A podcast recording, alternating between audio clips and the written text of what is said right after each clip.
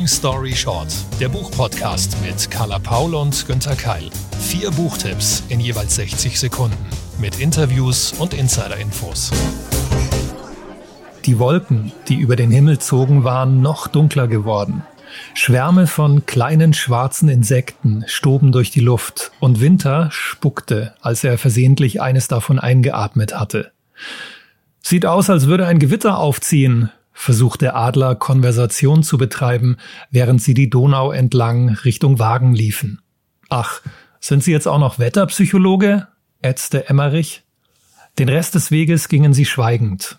Neben dem tosenden Rauschen der Wellen und einem fernen dumpfen Donnergrollen war nur das Geräusch von Matsch zu vernehmen, der bei jedem Schritt leise unter ihren Sohlen schmatzte literarisch düster in den November. Willkommen bei Long Story Short. Und unser Krimi-Experte Günter Keil hat offensichtlich wieder Spannungsliteratur mitgebracht, als ob wir noch nicht deprimiert genug wären. Musst du denn heute auch noch über Tote sprechen, Günther? Schön, dass du da bist. Schön, dass du Bücher mitgebracht hast. Wo befinden wir uns da gerade? Worum geht's? Wer stirbt? Wer ist eigentlich Emmerich? Erzähl uns mal. Tut mir wirklich leid, dass ich so beginne, aber ich fand das auch so unglaublich atmosphärisch und ja, wir haben doch jetzt einfach Winter, oder? Dann darf das schon sein. Und ich finde das auch durchaus ähm, schön. Darf man schön dazu sagen? Ja, ich finde ja. schon. Ja. ja, also äh, naja, es ist die Frage. Ich habe auch gerade tatsächlich so eine ähm, Krimi-Reihen-Phase und, und jetzt in der dunklen Jahreszeit, wo ich eben merke, wenn ich dann sicher auf dem Sofa bin, und da in Ruhe meinen Kaffee trinke und so, dann bin ich ja im Selbstermitteln auch ganz groß. Ne? So. und da finde ich das natürlich auch schön. Was ich nicht mag, ist tatsächlich so sehr gruselige Psychothriller. Was ich nicht mag, ist, wenn es so ganz blutig wird oder sehr auch, auch, also wenn, wenn zum Beispiel junge Frauen in der Masse abgeschlachtet werden. Das konnte ich früher besser, jetzt ertrage ich das überhaupt nicht mehr. Aber alles, was so in Richtung Mitermitteln geht, da bin ich auf jeden Fall dabei. Ja, und deswegen habe ich auch genau das richtige Buch für dich, Carla, für die Sofa-Mitermittlerin. Das ist auch eine Tätigkeit, die ich sehr gerne ausübe. Und ja, liebe HörerInnen, jetzt fangen wir an. 60 Sekunden mit einer Autorin, die das, was Carla gerade beschrieben hat, wie ein Krimi sein sollte, um ihr zu gefallen, wirklich perfekt beherrscht. Der letzte Tod heißt dieser neue Roman von Alex Bär, erschienen bei Limes. Wien im September 1922. Die Inflation steigt dramatisch, es regnet pausenlos und der Staatsbankrott steht kurz bevor. Keine guten Rahmenbedingungen für den neuen Fall von August Emmerich. Der Kriminalinspektor humpelt mit seiner Beinverletzung durch die Stadt, flucht viel und qualmt sein Büro voll, obwohl eine Zigarette jetzt 120 Kronen kostet. Gemeinsam mit seinem Assistent Ferdinand Winter muss er einen komplizierten Todesfall aufklären. Auf dem Gelände des Wiener Hafens an der Donau wird in einem Tresor eine mumifizierte Leiche entdeckt. Was die Ermittler noch nicht wissen, wir als Leserinnen aber schon, der Täter hat schon den Nächsten in eine Kiste gesperrt, offenbar als Folge der brutalen Erziehungsmethoden seines Onkels. Wird es Emmerich und Winter gelingen, das Opfer zu befreien? Alex Bär macht über ihren Krimi-Plot die Geschichte Wiens greifbar, spürbar, nachvollziehbar. Sie schreibt immer nah an der Realität, packend, atmosphärisch, mit scharfen Dialogen, die den herben Umgangston der Zeit perfekt einfangen.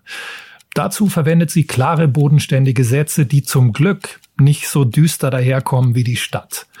Ganz nebenbei erzählt die Autorin auch von der Psychoanalyse, die 1922 in Österreich erstmals auch für Kriminalistik eingesetzt wird.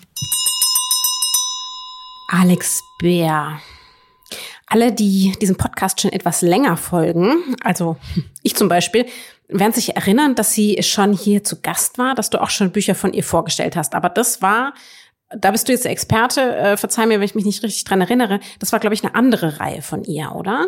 Ganz genau. Sie hat vor zwei Jahren begonnen, noch eine zweite Reihe zu beginnen. Die heißt Unter Wölfen und die spielt gegen Ende des Zweiten Weltkriegs in Nürnberg. Aber Berühmt geworden ist sie mit dieser Wien-Reihe und ich würde auch sagen, wenn man Alex Bär kennenlernen will, dann sollte man mit der Wien-Reihe beginnen. Man kann übrigens alle Fälle quer durcheinander lesen. Das hier ist jetzt der fünfte und man lernt immer wieder was über diese wunderbare Stadt, die aber, wie ich schon gesagt habe, hm, in diesen Romanen eher düster rüberkommt. Du hast gesagt, wir können die durcheinander lesen. Jetzt bin ich ja aber äh, so ein, ja, Literaturmonk, also das äh, stelle ich immer wieder in Filmen fest. Das ist auf der einen Seite natürlich zum Beispiel, wenn die Cover nicht zueinander passen, äh, dann oder das eine ist als Hardcover und das andere als Taschenbuch. Das habe ich große Schwierigkeiten damit, wenn ich in mein Regal gucke. Und ich kann rein nicht einfach mittendrin anfangen oder gar durcheinander lesen. Ist es nicht doch wichtig? Also du hast, es gibt hier, glaube ich, ja zwei Ermittler, diesen Emmerich und den Assistenten Winter. Es ist ja meistens so, dass eben diese Hauptcharaktere, die uns über eine Reihe begleiten, eine gewisse Entwicklung durchmachen. Und da verpasst man doch dann was, oder? Ja, das stimmt, wobei Alex das sehr, sehr geschickt macht und immer wieder kleine Hinweise einfließen lässt. Also das heißt, wenn du einen späteren Fall zuerst liest, dann hast du diese Entwicklung in ein paar Nebensätzen auch schon mit dabei. Aber völlig richtig, wenn du richtig einsteigen willst, wie bei einer Netflix-Serie und eine Folge nach der anderen durchziehen willst, dann musst du das natürlich auch bei den Büchern machen und dann ergibt sich so dieses Bild. Ich finde es ja immer so faszinierend, wie sich durch mehrere Bände einer Reihe das Bild immer noch so verdichtet, ja, also für einen selbst. Das ist natürlich viel schöner, wenn du auch bei Alex Bär die Wien-Reihe durchliest. Und ja, vielleicht sollte man es wirklich machen. Vor allem, ich finde ja, obwohl sie so komplex eintaucht und vieles mitnimmt aus der Stadt und aus der Zeit, die sind nicht so lang. Ja, also das sind jetzt keine 500, 600 Seiten Romane. Die sind schön gesetzt, gedruckt und die kannst du eigentlich ja, relativ schnell weglesen. also von daher mein Plädoyer, dann doch die ganzen fünf Bände mitzunehmen. Also sich zum kommenden Weihnachtsfest schon mal alle in der Lieblingsbuchhandlung vor Ort reservieren lassen, weil wenn man einen lesen will, dann wahrscheinlich alle. Wie brutal sind die Bücher denn? Würdest du wirklich sagen, das sind eben welche, da kann man so in Ruhe mitermitteln? Wie spannend wird das? Also meine Mutter würde jetzt wieder fragen, kann ich die auch im Dunkeln lesen? Kann man schon. Ich muss sagen, ich war sogar diesmal überrascht, dass es eben eine mumifizierte Leiche gab. Das war ich jetzt sonst nicht so gewohnt von diesen Wien-Fällen von Alex Bär. Und ich nenne dir noch einen Fachbegriff, den ich mir rausgeschrieben habe. In der Rechtsmedizin gibt es dann auch eine kurze Diskussion über die Faulleichenkonservierung. Also das ist aber wirklich eher ungewöhnlich ähm, und sind nur ein paar kleine Szenen. Insgesamt äh, wird einfach ermittelt und wir kriegen Wien 1922 mit. Und es geht weniger um gruselige Details. Sehr gut. Vielen Dank, dass du uns auch sozusagen die Originalreihe von ihr vorgestellt hast. Und wir freuen uns natürlich darauf, mehr von ihr zu lesen. Liebe Grüße auch nach Österreich. Ich habe jetzt einen harten Themencut. Ich habe heute was ganz anderes mitgebracht. Natürlich auch spannend, aber ein ganz anderes Genre. Ich beginne mit meinem Zitat. Man findet einen Weg zum Kompromiss. Man starrt sehnsüchtig auf die Gestalt in der Ferne, das schöne Bild, das man eines Tages in einem Klassenzimmer und auf einem Friedhof fand, als man gar nicht wusste, wonach man suchte, doch man geht weiter. Man findet die Räume dazwischen und man lebt.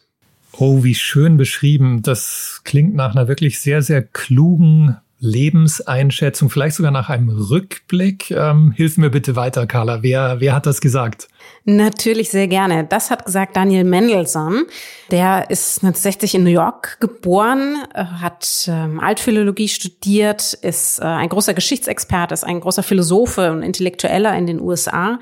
Und viele werden hoffentlich, auch die, die eben diesem Podcast schon ein bisschen folgen, das Buch kennen, eine Odyssee, mein Vater, ein Epos und ich, das habe ich auch schon vorgestellt, oder aber Die Verlorenen, eine Suche nach sechs von sechs Millionen.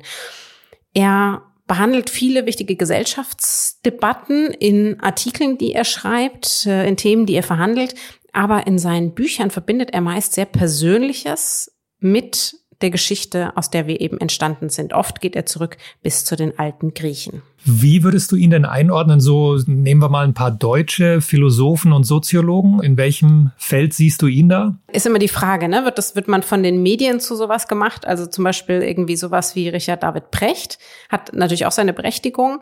Äh, oder geht es eher um Leute, die das tatsächlich äh, größer studiert und äh, viele, viele Jahre daran gearbeitet haben? Ich, ich würde eben würde eher sagen, nicht Richard David Precht, eher sowas wie Caroline Emke. Mhm. Okay, damit ist schon klar, in welche Richtung das geht, weil Precht ja doch sehr breitenwirksam spricht und auch entsprechend gefeatured wird und Emke dann doch eher ein bisschen feiner intellektueller. Okay, dann kann ich's, kann ich's glaube ich genau. gut einschätzen. Ja. Ich, ich finde es hat beides seine Berechtigung so, ne, weil zum Beispiel, also es ist ja auch nicht jeder so zugänglich für philosophische Themen und von daher finde ich es auch ziemlich gut, dass bei allen Debatten, die wir führen, auch im Fernsehen, im Radio, ähm, sei es jetzt um, ob es um Corona geht, ob es um das, das Essen von und Töten von Tieren geht, ob es um ähm, alle möglichen moralischen Themen geht, wenn wir da philosophischen Beistand haben, von mir aus gerne mehr, weil äh, es lässt sich einfach nicht immer alles schwarz-weiß lösen. Und dann hat eben auch ein Richard David Precht seine Berechtigung. Aber gerade hier würde ich total Imke empfehlen, auch weil sie eben das, das Vorwort geschrieben hat und sie hat so eine ganz, oder finde ich, also eine sehr kluge, empathische Bedachtheit und, und Weltsicht. Und da würde würd ich mir natürlich auch manchmal wünschen, sie hätte auch ein bisschen mehr von der Aufmerksamkeit, die zum Beispiel einem, also es sind jetzt nur zwei Beispiele, die eben einem Precht zugute kommt. Jetzt haben wir schon ein bisschen drüber gesprochen und Carla, du hast mich neugierig gemacht. Stell uns doch mal konkreter dieses, ich glaube, es ist das Debüt, oder? Was jetzt erstmals veröffentlicht wurde vor. Ja, genau. Also da muss man sagen, wenn man denkt, oh, oh, oh, ein neuer Mendelssohn. Ja, in Deutschland ja. Ähm, aber tatsächlich ist es eigentlich schon vor 20 Jahren erschienen. Das war sein Debüt, das jetzt hier übersetzt ähm, wird und natürlich eine eigene Intellektualität, eine eigene Aktualität hat. Aber dazu einfach jetzt mal mehr. 60 Sekunden, Long Story Short. Daniel Mendelssohn mit Flüchtige Umarmung im November im Siedler Verlag als gebundene Ausgabe erschienen. Übersetzt von Eike Schönfeld mit einem Vorwort von Caroline Imke, 256 Seiten. Daniel Mendelssohn macht sich als junger jüdischer homosexueller Mann auf die Suche. Vor allen Dingen nach sich selbst. Er stellt sich selbst Fragen, die wir sicherlich auch alle in uns haben, wenn auch vielleicht unter anderen Umständen, geprägt durch eine andere Herkunft mit einer anderen Identität. Wen und was liebt er und warum? Können wir uns das überhaupt aussuchen? Inwiefern bestimmen die zugeschriebenen Adjektive seine Gegenwart und Zukunft? Welcher Mann will er sein? Von all diesen Gedanken erzählt er uns. Der Altphilologe beschreibt seine Entwicklung und, das kennen wir bereits von seinen anderen Büchern, mit der griechischen Mythologie und Philosophie. Man fühlt mit, man denkt mit, man macht Pausen und überlegt, wie man sich selbst auf eigenen Wegen fühlt und entschieden hat und warum. Wer man ist, wer man gern sein möchte und was einen eben ausmacht. Daniel Mendelssohn verbindet in fünf Kapiteln jeweils das einzelne Schicksal, die eigenen Entscheidungen mit denen, die uns alle verbinden. Er beweist durch seine Erzählung, dass wir einzigartig im Leben und Tun sind, darin aber nicht allein. Hm, klingt sehr, sehr interessant, Carla. Aber konkrete Frage, Wem empfiehlst du dieses Buch? Challenging, muss ich sagen. Hm, also mir vor allen Dingen, einfach weil ich Mendelssohn-Fan bin und wenn man die anderen beiden Bücher mochte, dann mag man auch diesen Vorgänger. Ansonsten weiß ich es gar nicht so sehr. Es ist jetzt nicht die Antwort auf eine Frage, die man hat, wenn man in den Buchladen geht. Es ist kein Buch, das einen bestimmten Zweck erfüllt. Und ich will auch nicht, dass jetzt, dass wieder viele denken, ach so, es geht ja um Homosexualität, dann schenke ich es natürlich einem Homosexuellen. Das, das sind oft irgendwie, irgendwie so Zusammenhänge und dann denkt man, ach, dann ist das äh, für die ein Buch und schon hat man wieder die, was ist das eigene, was ist das Fremde und sowas. Da geht es im Buch ja auch drum. Ich finde das ziemlich absurd, ich finde es auch sehr schade, weil die Identitätsfrage uns ja alle betrifft es ist nicht nur eine, eine aktuelle Debatte, sondern äh, es zeigt ja auch Mendelssohn, dass eben auch schon bei den alten Griechen immer gefragt wurde, wer sind wir? Ähm, wo kommen wir her? Wo gehen wir hin? Und wir machen das an tausend verschiedenen Zuschreibungen und Bewertungen fest und Sexualität ist eben nur eine einzige davon. Und ich fände es eben zu schade, wenn man es darauf reduziert. Es ist ein ganz, ganz kluges, liebevolles Buch über das Gehen und, und übers Finden und über sich und über andere. Und ja, wer an sowas Interesse und Freude hat, dem würde ich es gerne empfehlen. Da passt doch eigentlich dieser, dieser Satz, ähm, unglaublich kluger Satz, auch kennst du sicher. Das Leben wird vorwärts gelebt und rückwärts verstanden, oder? Das ist so ein bisschen auch wie das Zitat von dir zu Beginn. Äh, genau, von, von Kierkegaard. Da, tatsächlich passt es darauf perfekt. Und ist natürlich auch spannend für den Autor jetzt in der Rückschau 20 Jahre danach. Ich finde es immer so, ja, wenn man es denn im Nachhinein versteht. Aber würde ich auch gar nicht bei meinem Leben immer so sagen. Aber zumindestens das Bemühen, daraus was zu lernen. Also dadurch, dass ich auch die neueren Werke von Mendelssohn kenne, habe ich, ich finde jetzt so ein komplettes Bild von ihm. Oder ein kompletteres Bild. Also wann hat man schon ein ganzes Bild von einem Menschen oder von einem Autor? Ich glaube, es ist ein Buch für die langsamen Winterwochen.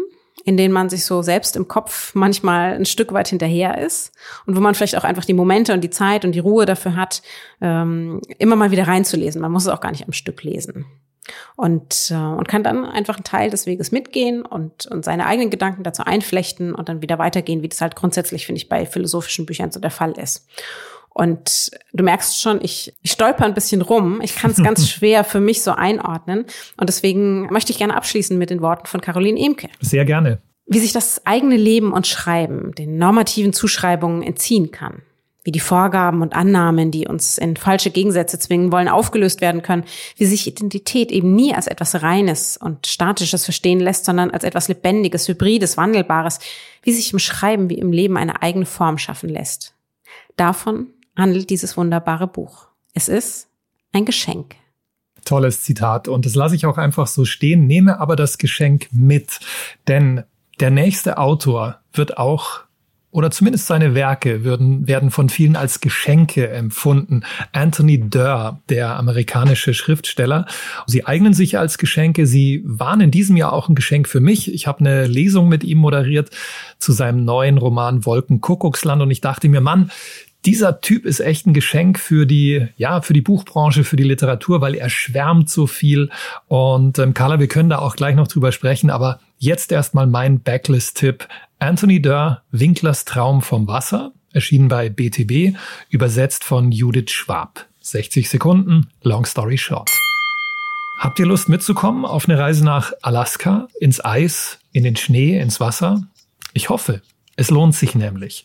Auf euch wartet ein literarisches Abenteuer zwischen Wirklichkeit und Vision. Die Hauptfigur in diesem Roman, David Winkler, begeistert sich für Eiskristalle und hat eine sensationelle Begabung. Ab und zu träumt er etwas, das später tatsächlich passiert. Das können ganz alltägliche Dinge im Straßenverkehr sein, aber auch was Großes. Zum Beispiel, dass er sich in eine Frau in einem Supermarkt verlieben wird. Später als Erwachsener träumt David davon, dass seine neugeborene Tochter bei einer Flut ums Leben kommt. Kann er sie noch retten? Kann er vielleicht sogar die Flut verhindern? Panisch flieht er mit seiner Familie aus Cleveland, wo er inzwischen lebt, und während er sicher im Flugzeug sitzt, springt Anthony Durr mitten in die Flut, in den Schlamm, das Meer, den Strudel, die Gischt. Der Amerikaner erzählt wie immer verspielt, magisch, atmosphärisch und er wechselt zwischen der Flucht und der Flut, zwischen Träumen und Realität. Mir brauchst du es natürlich nicht empfehlen. Auch ich bin Anthony Durr-Fan. ich weiß noch, dass ich vor vielen Jahren bei Erscheinen alles Licht, das wir nicht sehen, wahnsinnig abgefeiert und sogar im Fernsehen empfohlen habe und bis heute tatsächlich Lesende auf mich zukommen und sagen, oh, wegen dir habe ich damals den Roman gelesen und war so begeistert. Ich finde, er hat eben eine, auch wie du wie du selber sagst, eine sehr poetische Art. Ähm, es ist ja fast schon kitschig. Ich, also bei ihm, ich finde, es tanzt immer so gerade auf diesem, ist immer auf diesem Grad so zwischen, oh, ist, ist mir das jetzt zu viel? Mhm. Aber, aber es, es packt mich dann eben auch, ne? Ja, du hast völlig recht. Also da ist auch, auch in seinem neuen Roman Wolkenkuckucksland, da ist viel auch Konstruiertes drin. Da merkt man, der will was Bestimmtes erreichen und das ist manchmal so an der Kante, aber ich finde es einfach wunderbar, was er erzählen will und ich glaube, er möchte einfach die Wunder des Lebens der Welt einfangen und er möchte eigentlich uns immer zeigen, äh, welche Magie im Leben und in den Büchern steckt. Und dafür ist er der Richtige. Er kann auch so unglaublich schwärmen vom Schreiben, vom Lesen. Super Typ. Ähm, Im Original sind die Bücher bei CH Beck erschienen. Kann ich nur empfehlen. Einerseits anspruchsvoll, andererseits auch wirklich lesbar und jetzt für den Winter optimal. Welches ist denn dein Lieblingsbuch bisher von ihm? Natürlich auch dein Lieblingstitel, Alles Licht, das wir nicht sehen. Und der neue Wolkenkuckucksland, ja, mit dem habe ich am Anfang so ein bisschen gerungen und dann habe ich mir gedacht, boah, was für ein Buch, was für ein, ja, das ist wirklich ein Werk, ja. Also auch ein Wälzer, ne? Ist ein Wälzer. Das sind ähm, über 500 Seiten aber auf drei Zeitebenen erzählt. Also kommt ja vielleicht auch irgendwann als Taschenbuch bei BTB und dann werden wir es hier in Long Story Short auch reinnehmen. Definitiv. Da ist Pflichtlektüre. Wir haben euch ja jetzt schon ein bisschen Auswahl gegeben. Und ich habe tatsächlich den neuen Roman auch schon daheim. Und den hatte ich mir, das ist das Lustige, wir mussten uns so ein bisschen streiten, wieder mal um die Dörrbücher, hatte ich mir tatsächlich in einer Buchhandlung gekauft mit einem anderen Buch zusammen. Und dann habe ich aber dem anderen Buch den Vorrang gegeben, so dass du jetzt aber tatsächlich Dörr vorgestellt hast und ich eben das andere Buch mitgebracht habe. Und so sieht man, dass wir doch irgendwie immer Verbindungen schaffen oder beziehungsweise die Literatur mit uns schafft. Ich habe mir das tatsächlich gekauft diesmal, das Dörr-Buch und auch das was jetzt gleich noch kommt. Ich äh, möchte hier natürlich so ein bisschen Spannung erzeugen. Man merkt ja, schon. Ja, genau. Ich merke schon, der, der Trommelwirbel kommt so von hinten jetzt von mir. Aber fand die Frage grundsätzlich ganz spannend, weil mir dann ganz, ich hatte das äh, auf Instagram gepostet und dann haben mich eben ganz viele gefragt, ach so, du kaufst dir noch Bücher selbst? Und äh, tatsächlich sind es eigentlich relativ viele bei mir, weil ich dann entweder zu faul bin, die bei den Verlagen zu bestellen oder weil ich mich natürlich auch freue über persönliche Empfehlungen von BuchhändlerInnen und dann kaufe ich die natürlich dann davor vor, Ort auch. Wie ist denn das bei dir? Wie viele Bücher kaufst du dir eigentlich noch, noch selbst? Was, also kriege ich jetzt Bonuspunkte, wenn ich die Frage beantworte, oder? Ja, ja, von der örtlichen, von der örtlichen Lieblingsbuchhandlung natürlich. Okay. Leider viel zu wenig. Dadurch, dass wir in dieser privilegierten, paradiesischen Situation sind, dass wir ständig Bücher geschickt bekommen von den Verlagen und uns eigentlich ja auch auswählen können, was wir wollen zur Rezension, ähm, passiert das so selten. Aber manchmal mache ich es schon so, vor allem natürlich, wenn ich Bücher verschenke, dass ich mir denke, nee, das wird jetzt gekauft und dann gehe ich natürlich auch zu meiner Lieblingsbuchhändlerin und, und hole mir das dort. Aber ich muss gestehen, es ist zu wenig. Also ich trage da gar nicht so viel bei zum Umsatz des Handels, äh, wie ich gerne würde. Naja, ich glaube, wir beide tragen schon recht gut zum Umsatz des Handels bei mit unseren Empfehlungen. Da müssen, müssen wir uns nicht schämen. Ja. Aber ich finde es halt, also grundsätzlich, das klingt so kitschig, aber ich, auch wenn ich irgendwo in anderen Städten bin, ich gucke immer überall. Wenn ich auf Sylt bin, wenn ich in Hamburg bin, wenn ich in München bin, wenn ich in Würzburg bin, wenn ich irgendwo moderiere, ich gucke immer, wenn es geht, in die Buchhandlungen, weil die alle anders kuratiert sind. Ich lasse mir von den BuchhändlerInnen ähm, immer erzählen. Ich frage mal so, na, und was, was haben Sie das letzte Mal irgendwie gelesen? Was hat Sie begeistert? Ähm, was, was ist so Ihr Alltime favorite Ich gehe dann immer ins Gespräch, ich guck, wie haben Sie das ausgelegt? Wie haben Sie die Buchhandlung gestaltet? Und mich, mich, für mich sind das immer noch magische Welten irgendwie. Und natürlich mhm. nehme ich dann auch immer welche mit. Ob ich dann auch die Zeit habe, sie zu lesen, das ist wieder was anderes. Aber wie wir wissen, macht allein ja meistens leider der Kauf schon ziemlich, ziemlich glücklich. Das stimmt auf jeden Fall. Aber verstehe ich das richtig, dass die Autorin, die du jetzt so wunderbar um fünf Ecken und Wendungen herum geteased hast, dass du die auch entdeckt hast in einem Buchladen? Ja, also shame on me. Ich habe mich dann tatsächlich gedacht, es gibt's doch gar nicht, dass ich dafür sozusagen die Buchhandlung gebraucht habe. Aber umso schöner, ich hatte von ihr noch nie, noch nie was gehört. Das ist, das ist eine deutsche Autorin und von daher zeigt sich ja, ich, also ich muss allein aus beruflichen Gründen immer wieder in Buchhandlung gehen mm, und und da irgendwie bei Expert in, Stöbern. Das ist eine deutsche Autorin. Es handelt sich um Katharina Mewissen und ihren Roman Ich kann dich hören. Magst du mehr dazu hören? Gerne, sofort. 60 Sekunden, Long Story Short. Katharina Mewissen mit Ich kann dich hören, ursprünglich im Wagenbach Verlag erschienen, jetzt als Taschenbuch bei BTB auf 160 Seiten. Osman Engels wohnt in Hamburg. Er studiert Cello und hat, ja, leider kaum einen Halt oder gar richtige Liebe im Leben. Die Familie selbst, sie lebt verstreut und hat nur wenig Kontakt oder gar Bindung miteinander. Als der Vater dann seine Hilfe braucht, hat Osman dafür kein Verständnis. Für sich selbst und die eigenen Bedürfnisse aber noch weniger. Bis er auf einmal ein Diktiergerät findet und anhand der Aufnahmen darauf versteht, wie wichtig es ist, sich Gehör zu verschaffen, zu kommunizieren und irgendeine Art der Sprache zueinander und Worte für die eigenen Gefühle zu finden. Katharina Mewissen gelingt hier auf wenigen Seiten Erstaunliches. Sie verleiht jedem Charakter eine eigene Stimme. Sie spielt mit Sprache und mit Kommunikation. Sie findet einen abwechslungsreichen, liebevollen und sehr spannenden Stil. Englisch, Französisch, Deutsch, Türkisch, auch die Musik hat hier eine eigene Sprache und alles fließt bei mir wissen so gekonnt ineinander. Ohne Kitsch, dafür mit einer ansteckenden Liebe für die Menschen und sie macht wahnsinnig viel Mut aufs Miteinander. Du hast gerade gesagt, ohne Kitsch, aber da muss ich jetzt doch noch mal ein bisschen kritisch nachfragen. Es klingt ja schon so ein bisschen nach, zusammen ist man weniger allein, also. Ja, ja, ja, ich weiß, was du meinst. Aber, also, erstmalig ist es ja erschienen im Wagenbach Verlag. Da weiß man schon, woran man ist. Wer sie nicht kennt, das sind wirklich sehr schöne, oft in Leinen gebundene Bücher, ähm, die mit wahnsinnig viel Liebe zum Detail ausgesucht werden. Das ist immer, also es wird, das klingt dann so negativ konnotiert, wenn ich jetzt sage anspruchsvolle Literatur, aber es sind immer feine, ausgewählte Bücher. Es ist feine, ausgewählte Literatur, äh, für die sich wirklich viel Zeit genommen wurde. Und ich verschenke die wahnsinnig gern. Ich würde sie gar nicht trauen, mir selber zu schenken, weil die tatsächlich so schön sind. Also da hat sie ganz großes Glück. Also wahrscheinlich hat sie deswegen weniger Bücher verkauft, aber es ist großes Glück, bei so einem Verlag zu landen, der sich so viel Mühe gibt und so viel Lust und Liebe für Literatur hat. Also Wagenbach Verlag könnt ihr euch auf jeden Fall immer merken. Jetzt eben im Taschenbuch bei BTB. Und ähm, sie spielt wirklich mit dem Thema nicht nur durch den Inhalt, sondern auch dadurch, wie sie es geschrieben hat. Man merkt das stilistisch sehr, dieses Spiel mit Sprache. Also, wie sprechen wir eigentlich miteinander? Wie ist es, wenn wir keine Worte mehr füreinander haben? Wie ist es, wenn uns nie die Möglichkeit gegeben wurde, uns auszudrücken? Und, und alles in uns sozusagen verknotet bleibt, was wir empfinden, wenn wir das nicht klären können.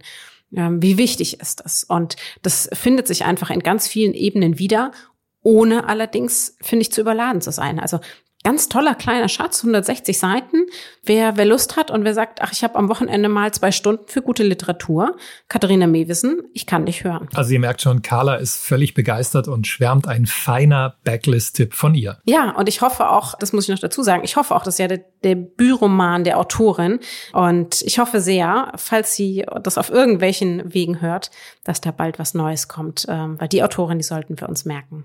Ja, und das war's dann auch schon wieder mit Long Story Short für heute. Alle Links und Informationen zu den bisherigen Folgen sowie natürlich den dazugehörigen Büchern findet ihr auf www.longstoryshort-podcast.de. Zu Risiken und Nebenwirkungen lest den Klappentext und ich glaube, das haben wir diesmal wirklich deutlich gemacht. Fragt immer und jederzeit eure LieblingsbuchhändlerInnen vor Ort. Wir freuen uns natürlich weiterhin über eure Bewertungen und viel Feedback auf den Podcast-Plattformen Sternchen, Nachrichten, Lob, wie ihr wollt. Und wenn ihr unseren Podcast und die Bücher darin weitersagt an alle, die ebenfalls Literatur lieben. Long Story Short ist eine Kooperation zwischen Carla Paul, Günter Keil und der Penguin Random House Verlagsgruppe.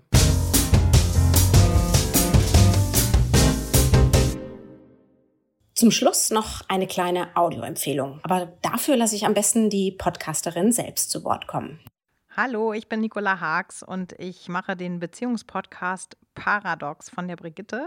Und ich mache den natürlich nicht alleine, sondern zusammen mit Oskar Holzberg und Claudia Klasen-Holzberg, dem Paartherapeutenpaar aus Hamburg. Ich bin Oskar Holzberg und wir werden in diesem Podcast über die dicken, fetten Themen sprechen, die in jeder Beziehung vorkommen, wie Sexualität, wie Kommunikation, wie Affären, wie Bindung, aber auch über Themen, die vielleicht nicht so ganz geläufig sind wie Commitment. Ja, ich bin Claudia Klasen-Holzberg und unterfüttert ist das Ganze von unserer wirklich langjährigen Erfahrung als Paar. Wir sind seit 35 Jahren zusammen und fast so lange praktizieren wir auch als Psychotherapeuten und vor allen Dingen als Paartherapeuten. Und wir werden bestimmt auch ein bisschen aus unserer persönlichen Geschichte erzählen. Wir freuen uns sehr, wenn ihr mal reinhört. Den Podcast findet ihr auf Audio Now und überall, wo es Podcasts gibt.